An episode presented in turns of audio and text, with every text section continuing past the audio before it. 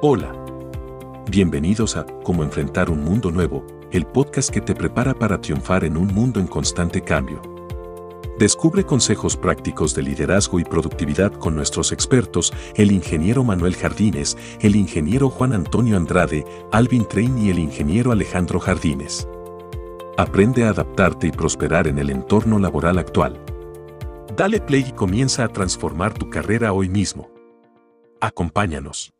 Hola, ¿qué tal? Bienvenida, bienvenido una vez más a otro capítulo de tu podcast, Cómo enfrentar un mundo nuevo. Te saluda Alejandro Jardines y la verdad me siento honrado en que le hayas dado play, nos visites y si eres recurrente, que ya seamos parte de, de tu preferencia y que tú seas parte de nuestra comunidad. Muchas gracias a todos.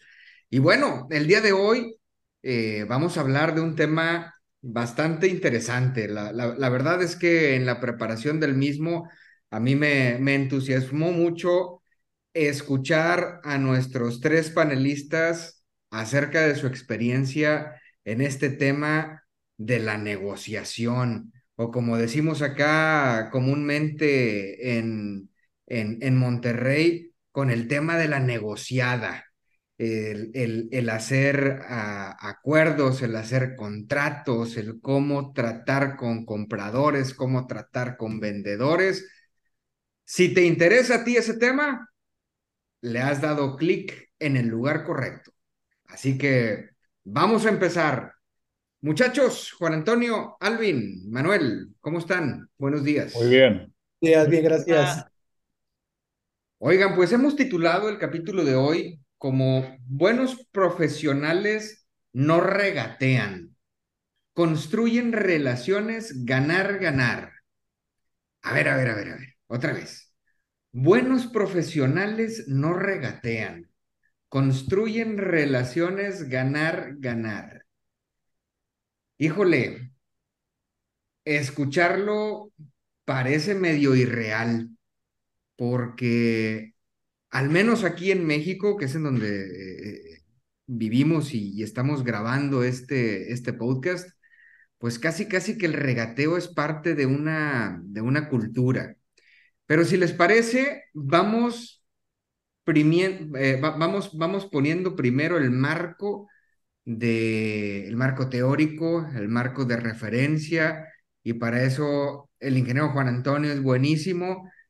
¿Qué es ser un profesional, ingeniero? ¿Cómo podemos definir profesionalismo? Gracias, buen día. Eh, es una tremenda verdad que para poder entender este podcast eh, tenemos que partir de definir qué es un profesional.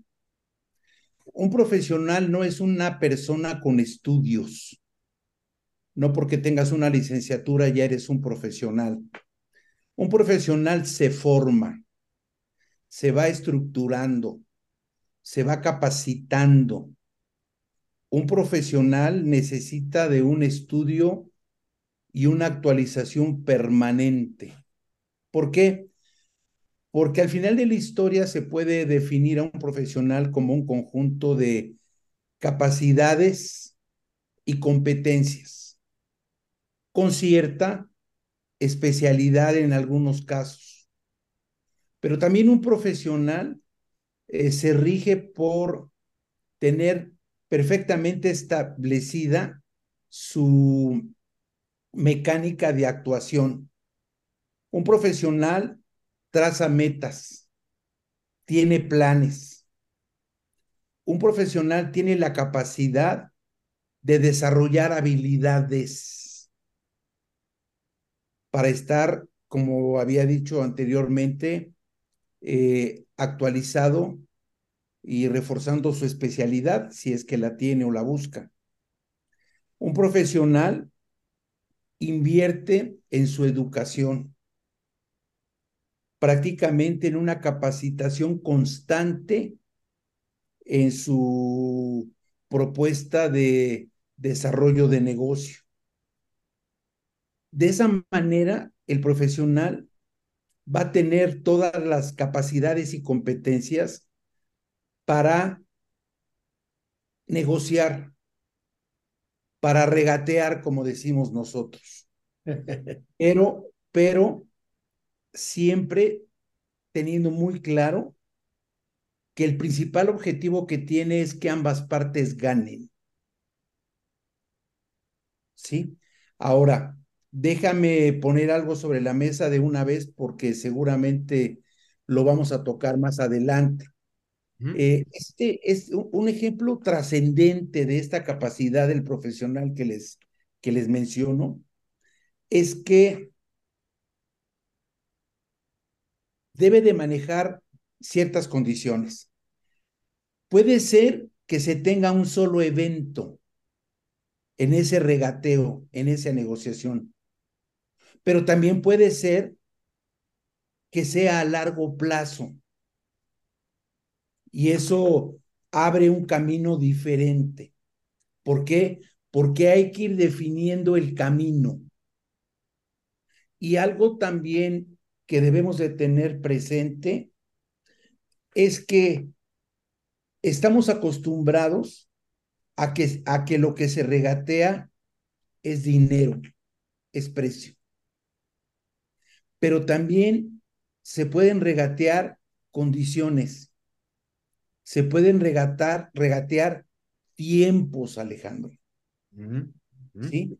Estos comentarios últimos que les hago refuerzan eh, la capacidad de formación y estudio eh, que debe de tener el profesional para que bien pueda manejar sus capacidades y competencias. ¿No? Ya teniendo ahí el profesional, sintiéndote que cumples con ese perfil de alguna manera de profesional, entonces yo creo que estás ya en la posición de regatear, de negociar. A mí me gustaría, a mí me gustaría resaltar algunas, algunas cosas que ha comentado Juan Antonio, porque eh, lo ha dicho entre líneas y, a veces necesitamos ser un poquito más, como yo, yo lo comento en el buen sentido de la palabra, eh, un poquito más descarados, ¿no? En, en, en, cómo le vamos a decir a las cosas, o como dijera por ahí un, un conferencista que escuché, un, un doctor este, en sociología, dice, eh, vamos a dejar de eufemismos. Un profesional tiene un alto sentido de la ética, que es lo que está comentando Juan Antonio. Y eso lo empuja a buscar esas relaciones ganar-ganar. ¿Sí? Eh, decíamos, decía también Juan Antonio, puede ser en un solo en, en, en un solo disparo, en un solo shot, o puede ser en el largo plazo, porque a lo mejor la relación comercial, laboral, etcétera, pueda ser repetitiva y de un plazo más, más largo. Pero siempre en esos, en esos contactos, en esas relaciones, está buscando no obtener una o no permitir, por el otro lado, o no permitir una ventaja extraordinaria de una de las partes. Porque bien lo comentó el doctor Ichikawa hace ya bastantes años, cuando en una relación alguien pierde, esa relación no puede durar mucho tiempo porque en el momento en el que el que está perdiendo se da cuenta, rompe inmediatamente. Y lo hemos visto, y aquí Alvin hasta nos lo puede, nos lo puede ilustrar porque lo platicamos previo, este, en relaciones tan fuertes como en la industria automotriz. ¿Sí? sí. Si me permite, Manuel, decir, quisiera, quisiera construir sobre la palabra de la durabilidad, de la duración a mi, a mi juicio es tan simple como que la diferencia entre un regateador y un profesional es que el profesional, es, y aquí está el sentido de la ética, el profesional se asegura de que los resultados sean sostenibles, durables. ¿ok? Y para eso hay que desarrollar una relación con, entre negociadores de que, de que haya un equilibrio, haya un balance y no que haya un ganador y un perdedor.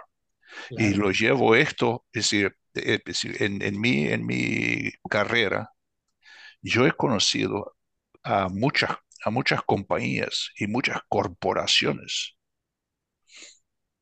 donde la, la, la, la tónica, la prioridad es la de exprimir a sus proveedores de servicios o de, o, de, o de materiales y los matan. Claro. ¿Sí? O bien los, los proveedores estos se niegan a seguir surtiéndoles lo que le están proveyendo. absolutamente.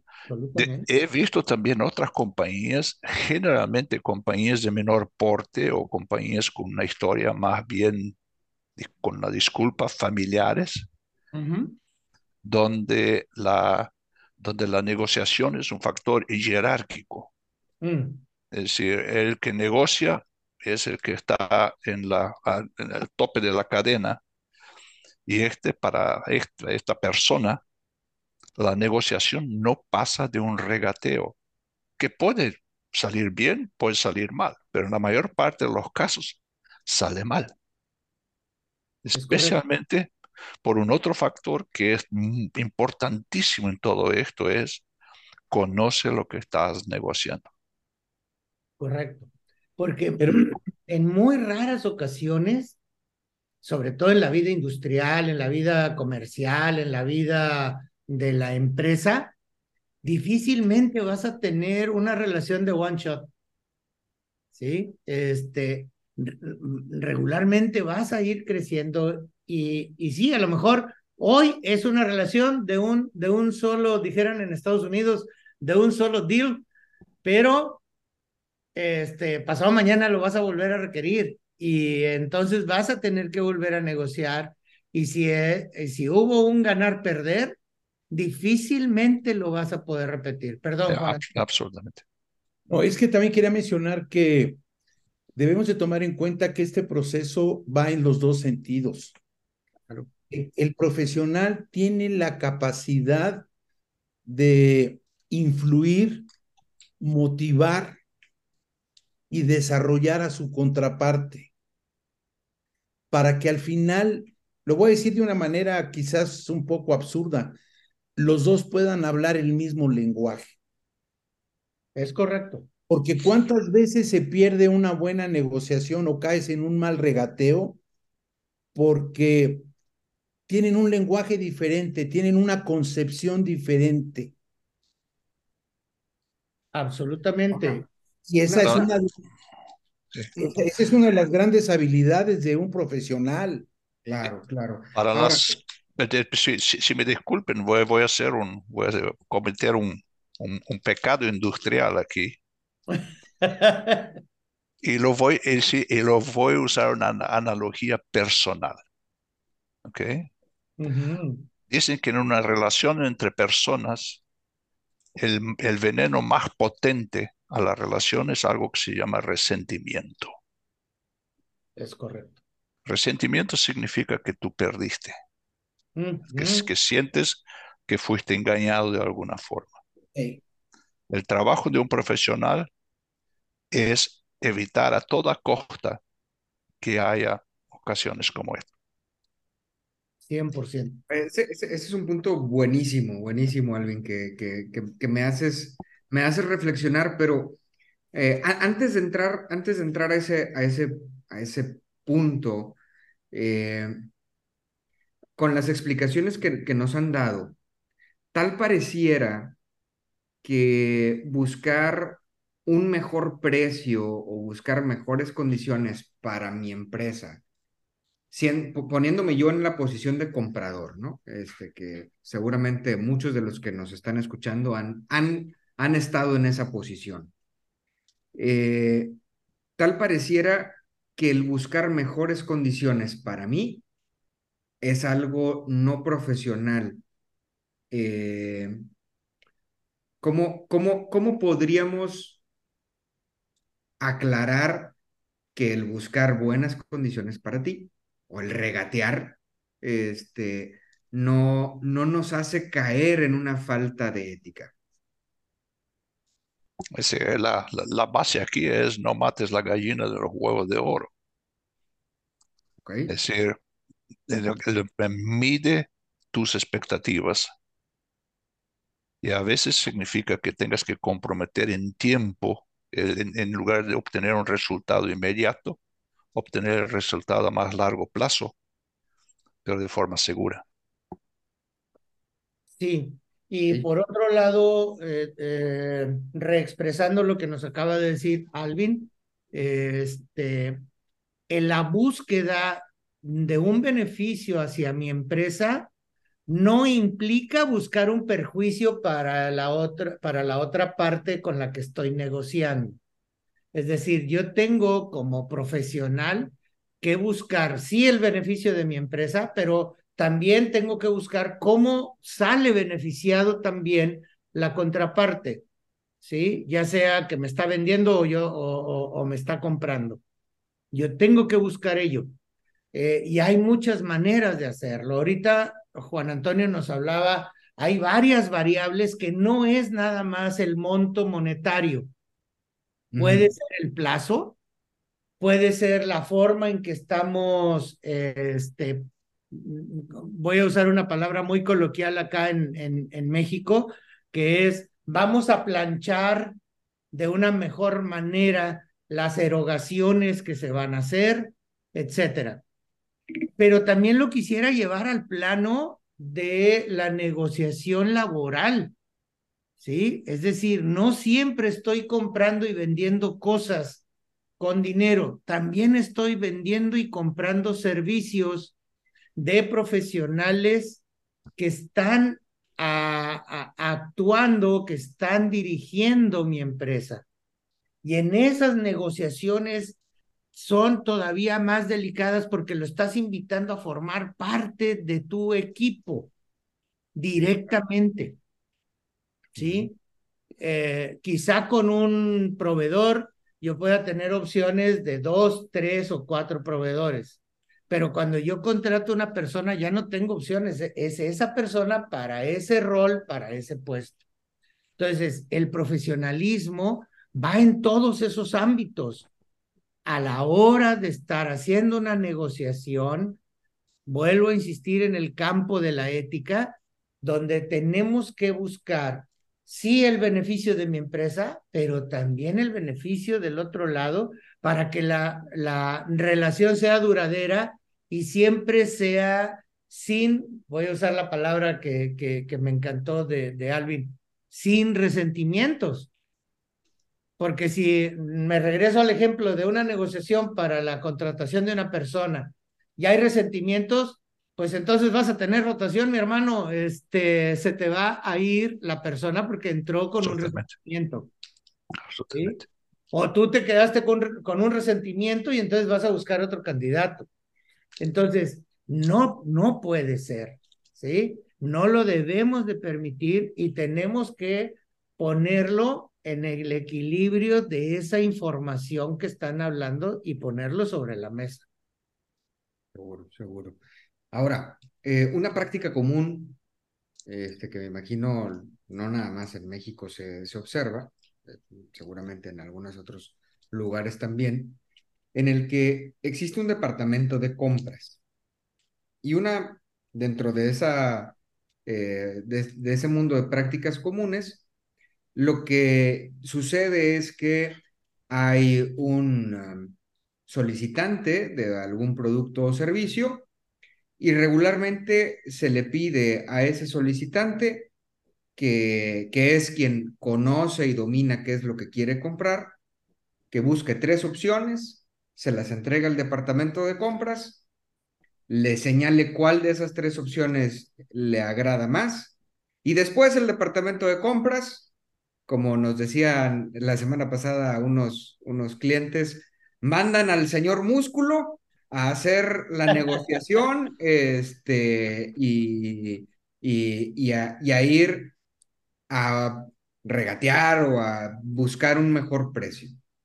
Eh, ¿cómo, cómo, cómo, ¿Cómo debemos preparar a las organizaciones tanto para ese departamento de compras como para los vendedores de, de, saber cómo debe de ser ese juego de, de músculos y de fuerzas. A mi juicio, el músculo es contraproductivo. Discúlpeme. El señor músculo es contraproductivo. Échenlo. Si me permiten, Alejandro, eh, yo creo que el profesional debe de iniciar con una presentación del servicio, del detalle de su alcance, de los beneficios esperados, dependiendo de qué se tome, para asegurarse que le abren los ojos al comprador, ¿sí? Y de que lo ubica perfectamente en lo que él ofrece porque para mí la parte ya hablando en, en lenguaje común, como dice Manuel, eh, tiene que entender qué se le ofrece. Muchas veces eh, ponen a un comprador sin demeritar a la persona o la posición, sin conocer del tema, y lo único que tiene claro es que tiene que bajar el precio. Correcto pero no sabe a costa de qué o por qué. Exacto. Y, y, muchas veces castigar el precio como postura única y ante una mala posición del profesional se acepta, pero es un proceso que se va a romper muy pronto. Pronto. nosotros, nosotros tenemos un approach muy común en la industria, es algo que viene de hace centenares de años de que llegamos a una negociación con desconfianza. Nosotros ya suponemos que nuestra contraparte va a intentar sacar ventaja de nosotros. Y eso lo eso en todos los en todas las áreas. ¿Sí? Completamente. Y eso y eso y eso ya es el ya ya coloca ya, ya coloca prepara el campo para, ganadores y perdedores. Es correcto. Una, un término que hace tiempo yo aprendí, y lo aprendí aquí en Estados Unidos, es un término que se llama positive intent. ¿Sí? Es decir, hay que asumir que tu contraparte tenga intención positiva.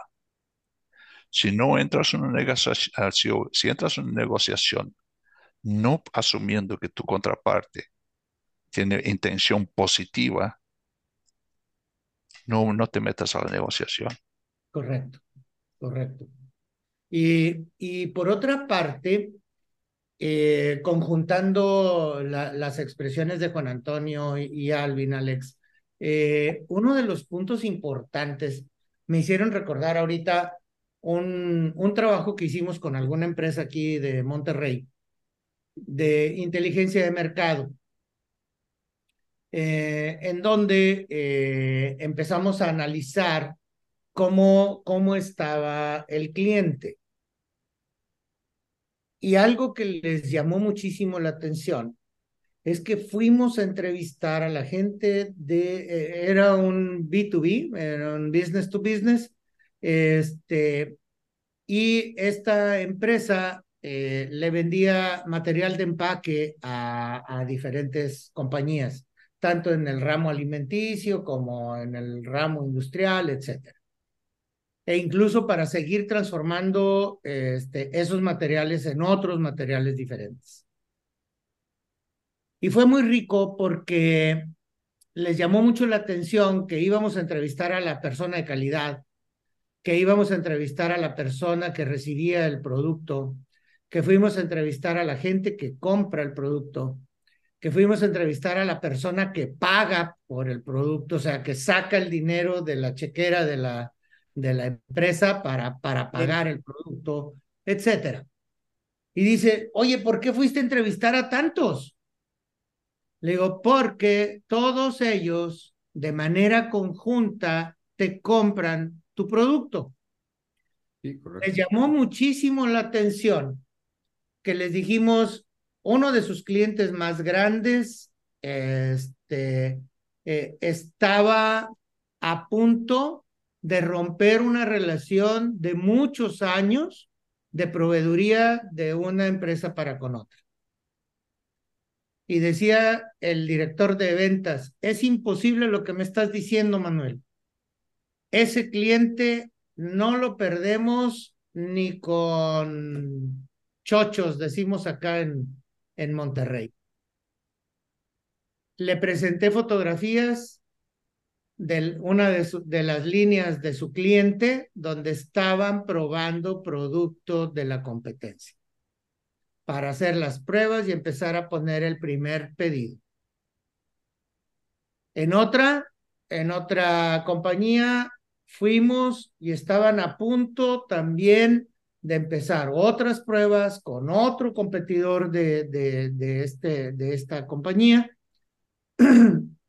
porque un aspecto del empaque del producto que para ellos se convertía en materia prima, había puesto en riesgo la integridad de los montacarguistas del almacén. Y tenían ya varios meses de estar pidiendo que por favor le pusieran dos flejes al producto para que no sufriera deterioro y no pusiera en peligro la visibilidad por la forma en que almacenaban el producto. Cosa a lo que Val este, todavía no lo hacían. ¿A dónde los quiero llevar? No es, como bien dicen ahorita Alvin y Juan Antonio, no es nada más el cuate de compras o la señorita de compras la que va a tomar la decisión.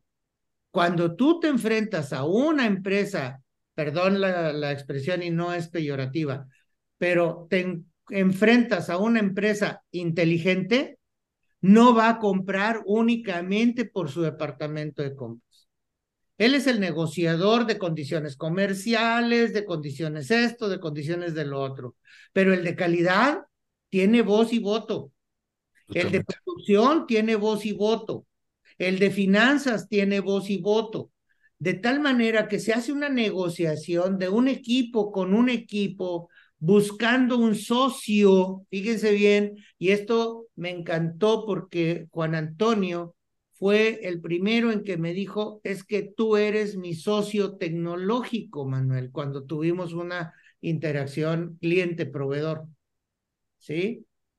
Y eso te da el nivel de confianza que está depositando en esa relación que aparenta ser comercial, pero que es de largo plazo. Sinergia, que de sinergia además, sí, sí. Correcto, es correcto. Y tenemos que poner la postura de todos encima de la mesa para hacer una negociación inteligente y de ganar, ganar. Vas a ganar por el lado de calidad, vas a ganar por el lado de volumen, de certidumbre, de abastecimiento, de esto, del otro. A lo mejor te tocó que aparenta ser un tanto más costoso, no voy a decir más caro, porque si fuera más caro la decisión sería no comprar. Es a lo mejor en el renglón costo, dinero, sí salió un poco más elevado, pero todos los demás situaciones que conllevan también un costo, puede ser un ganar-ganar. ¿Sí? Entonces, eso es lo que tiene que, que, que prevalecer a la hora de yo buscar algo positivo para mi empresa, sí, pero también busco algo positivo para quien quiero que sea mi socio tecnológico. También no está por demás analizar el entorno. Claro, claro. Y no está por demás tener claro tú que además de tu propuesta, el cliente va a recibir otras opciones. Tú tienes que saber contra quién luchas y tienes que saber encontrar las fuerzas y las debilidades de tus rivales. Correctísimo. Mira, me, me haces recordar ahorita un reciente viaje que acabamos de hacer Alejandro y yo a los Estados Unidos, en donde tú puedes ver un restaurante que vende pollo. ¿Sí? Desde muy temprana hora de la mañana hasta muy avanzada la noche, no ves un solo restaurante de estos que no esté atiborrado de clientes.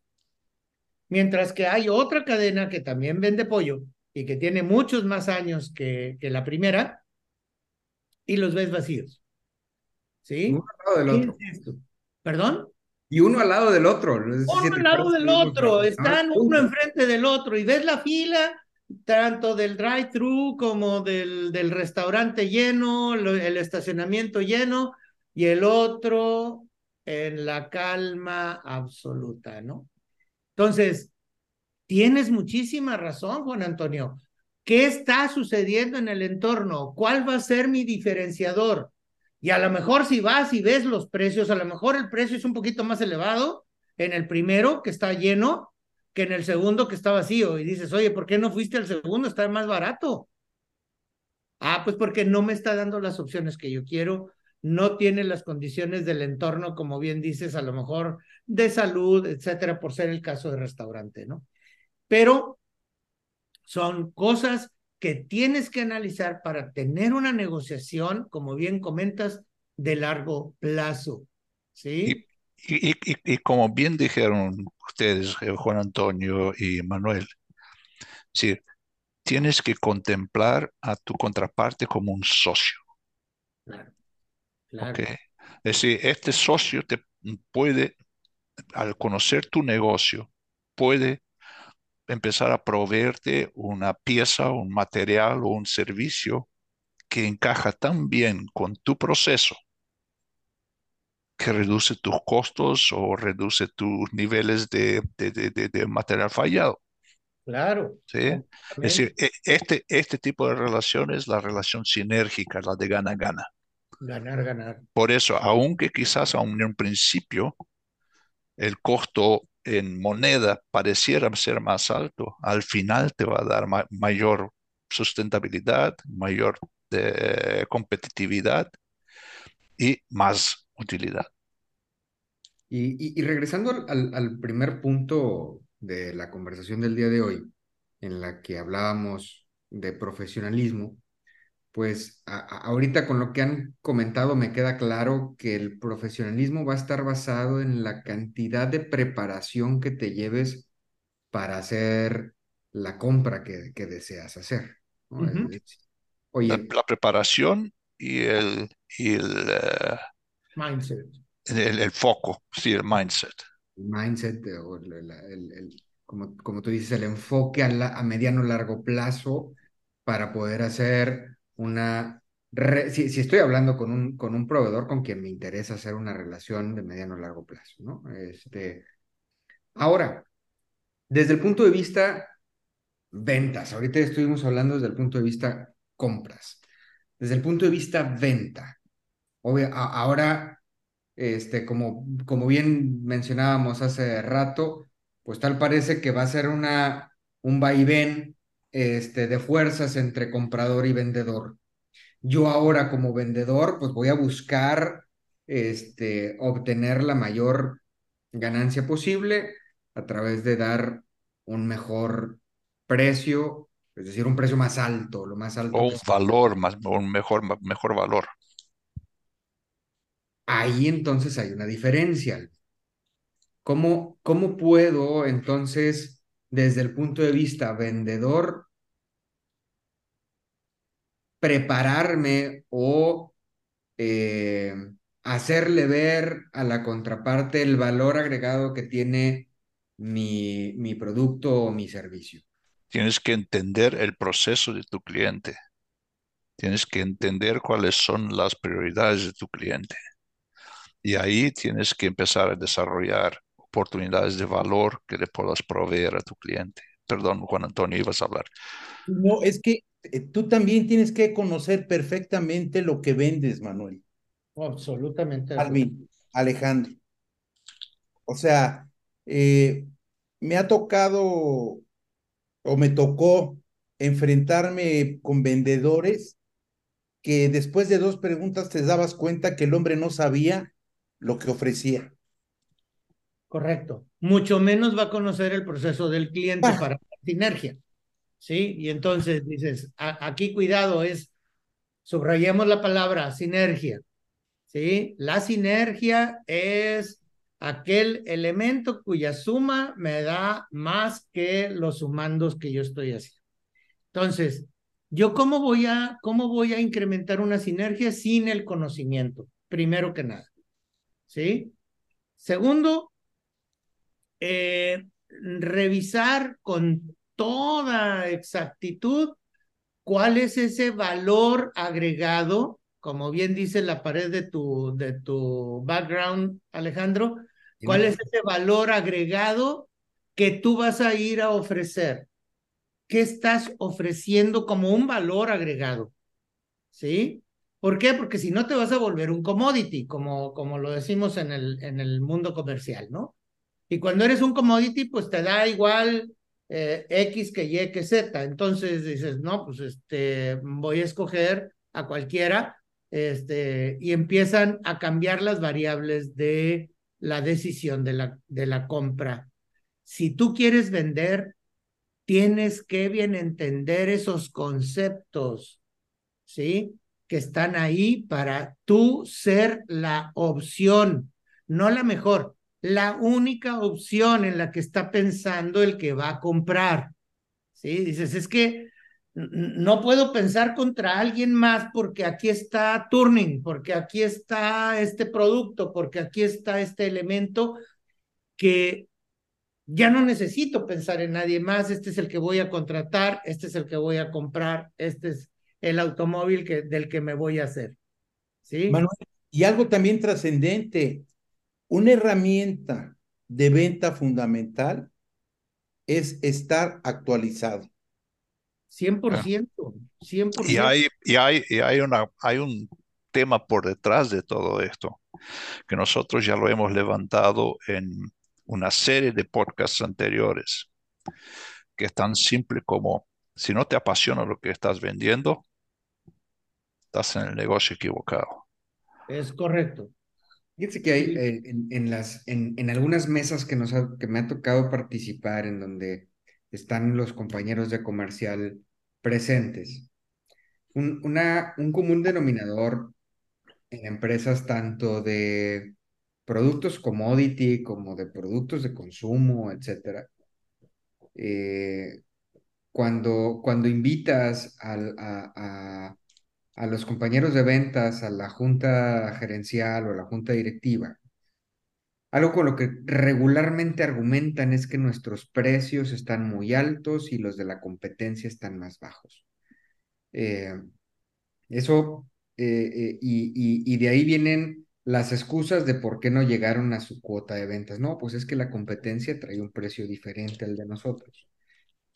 Por lo que estoy entendiéndoles, entonces, quiere decir que ese vendedor probablemente no conoce el proceso de su cliente y no ha sabido vender las ventas, y, y a lo mejor tampoco conoce las características de su empresa o de su producto como para tener el conocimiento tanto del cliente como de mi empresa y mi producto y poderle ofrecer la sinergia que se puede que se puede sí. Este vendedor está en el negocio equivocado. Es correcto eh, ese gerente comercial que dirige a ese vendedor posiblemente está en el negocio equivocado. Posiblemente. Porque no lo ha entrenado, no le ha enseñado, no, no, no le ha dado estos argumentos como para que eh, se, pueda, se pueda sentar al, e, en la mesa del comprador este, y, y pueda ofrecer otras ventajas adicionales a las de, a, a las de precio. ¿no? Alejandro, al final de la historia, ese ejercicio es una competencia y hay que saber competir, hay que saber ganar, hay que prepararte para ganar y competir. Claro, claro. Y de ahí es en donde viene el profesionalismo que hablabas. Ah, claro, claro, claro. Y, y por otro lado, si ya me agarras un poquito apurado, Alex, esto es una responsabilidad del líder máximo de esa organización. ¿Por qué? Porque quizá los, los KPIs este, con los que estoy evaluando a mi equipo, especialmente a comercial, no necesariamente estoy generando la sinergia con el resto de mi equipo para que vayan y enaltezcan las ventajas de nuestro producto combinado con nuestro servicio para poderle vender a nuestros clientes situaciones. Vuelvo a, mi ejemplito que acabamos de volver a, a visualizar, Alex. Estos dos restaurantes de pollo, en donde uno a lo mejor tiene más precio que el otro, pero es el que está más lleno, por un lado. Segundo, ¿está dispuesto el cliente a hacer larga fila para ser atendido? ¿Sí? Porque la ventaja del producto o servicio tiene más valor que lo que yo le estoy invirtiendo del tiempo en la fila o del incrementito de precio que tiene el producto. Correctísimo.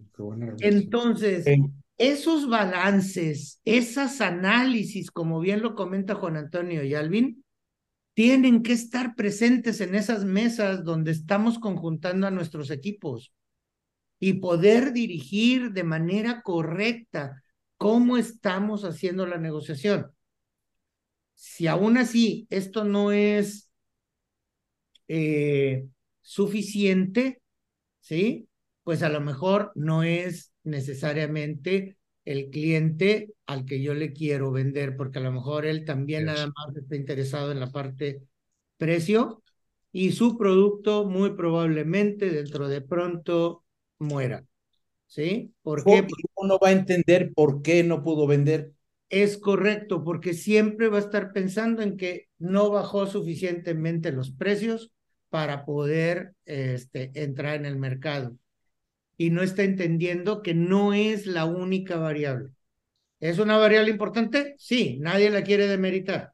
¿Sí? A nadie le sobra el dinero, pero este no es la única. No es la única. Y en el intercambio comercial no es lo único que consideras ahí. Hay a veces cosas que no tienen mucha explicación. Por ejemplo, la moda. ¿Sí? Este, a veces ves en una tienda una, una camiseta que está hecha exactamente en la misma fábrica, con exactamente el mismo material, nada más que una trae un logo este, que está de boga y el otro no. Y una cuesta siete veces lo de lo que cuesta la que no tiene logo, ¿no? Este, y el cliente está dispuesto. Bueno, es cuestión de entorno, eso es cuestión de moda, pero también este, tiene que tomar en cuenta que muy pronto quizá se ponga de moda otra marca y la suya ya no necesariamente es la marca de moda. Y regreso a lo que dice Alvin, fíjate, en ese, en ese mismo sentido también es que esa marca que vende siete veces más caro que la otra, conoció o conoce el proceso o los intereses de su cliente. Por eso es capaz de venderle eh, la misma prenda con las mismas mm, características físicas que la que lo vende siete veces más barato. ¿no? Este, hay una, hay, para reforzar lo que acabas de decir, Alejandro. Hace años yo vi una, una estadística que fue hecha que decía que más del 90% de los dólares o pesos que tú gastas no lo gastas en materiales, lo gastas en sueños y aspiraciones. Es correcto. Es correcto. Es correcto. Y quien logra vender eso es porque ha entendido bien su mercado. Exactamente. porque lo ha estudiado bien, es porque se ha preparado, como lo dijo Es, toda la teoría detrás del branding. Mm. Híjole, señores, pues bueno, yo creo que aquí nos pueden dar este más, más tiempo. Este, Otro cafecito, Alex. ya se me acabó. Este, entonces, híjole, qué, qué, qué interesante tema. Yo creo que eh, hay, hay muchas aristas. Este, yo creo que tendremos que después planear una continuación de este tema. porque también te presentas con compradores mentirosos, con vendedores mentirosos, qué hacer en, en, ese tipo de situaciones, etcétera. Bueno, por lo pronto, hoy hablamos del profesionalismo en la compra, del profesionalismo en la venta, de buscar relaciones ganar-ganar, de conocer bien el proceso de tu contraparte, no para que te aproveches de ello, sino para que puedas formar sinergia y realmente busques, sí, las mejores condiciones para ti, pero también las mejores condiciones para la contraparte y de, que tal, de, tal manera que se pueda lograr lo que tú hablabas hace rato, Manuel, de que seas la opción a elegir por parte de ese, en, ese proceso de compraventa. No me queda más que agradecerle a nuestra audiencia. Muchísimas gracias. Esperamos que este capítulo haya sido de valor para ti. Haznos llegar tus comentarios a través de nuestras redes sociales. Aparecemos como Turning Consulting en todas de ellas. Eh, si te interesa ver este eh, podcast en video, aparecemos en YouTube como Turning Consulting. Muchas gracias. Si ya te inscribiste, gracias. Si no, ¿qué esperas? pícale a la campanita también para que te avise cuando subamos material nuevo. Juan Antonio, Manuel, Alvin, muchísimas gracias por las lecciones del día de hoy. No, un placer. Bastante. Cuídense mucho y nos vemos la próxima semana. Muy amable, gracias. Hasta luego. bendiciones. Bye bye.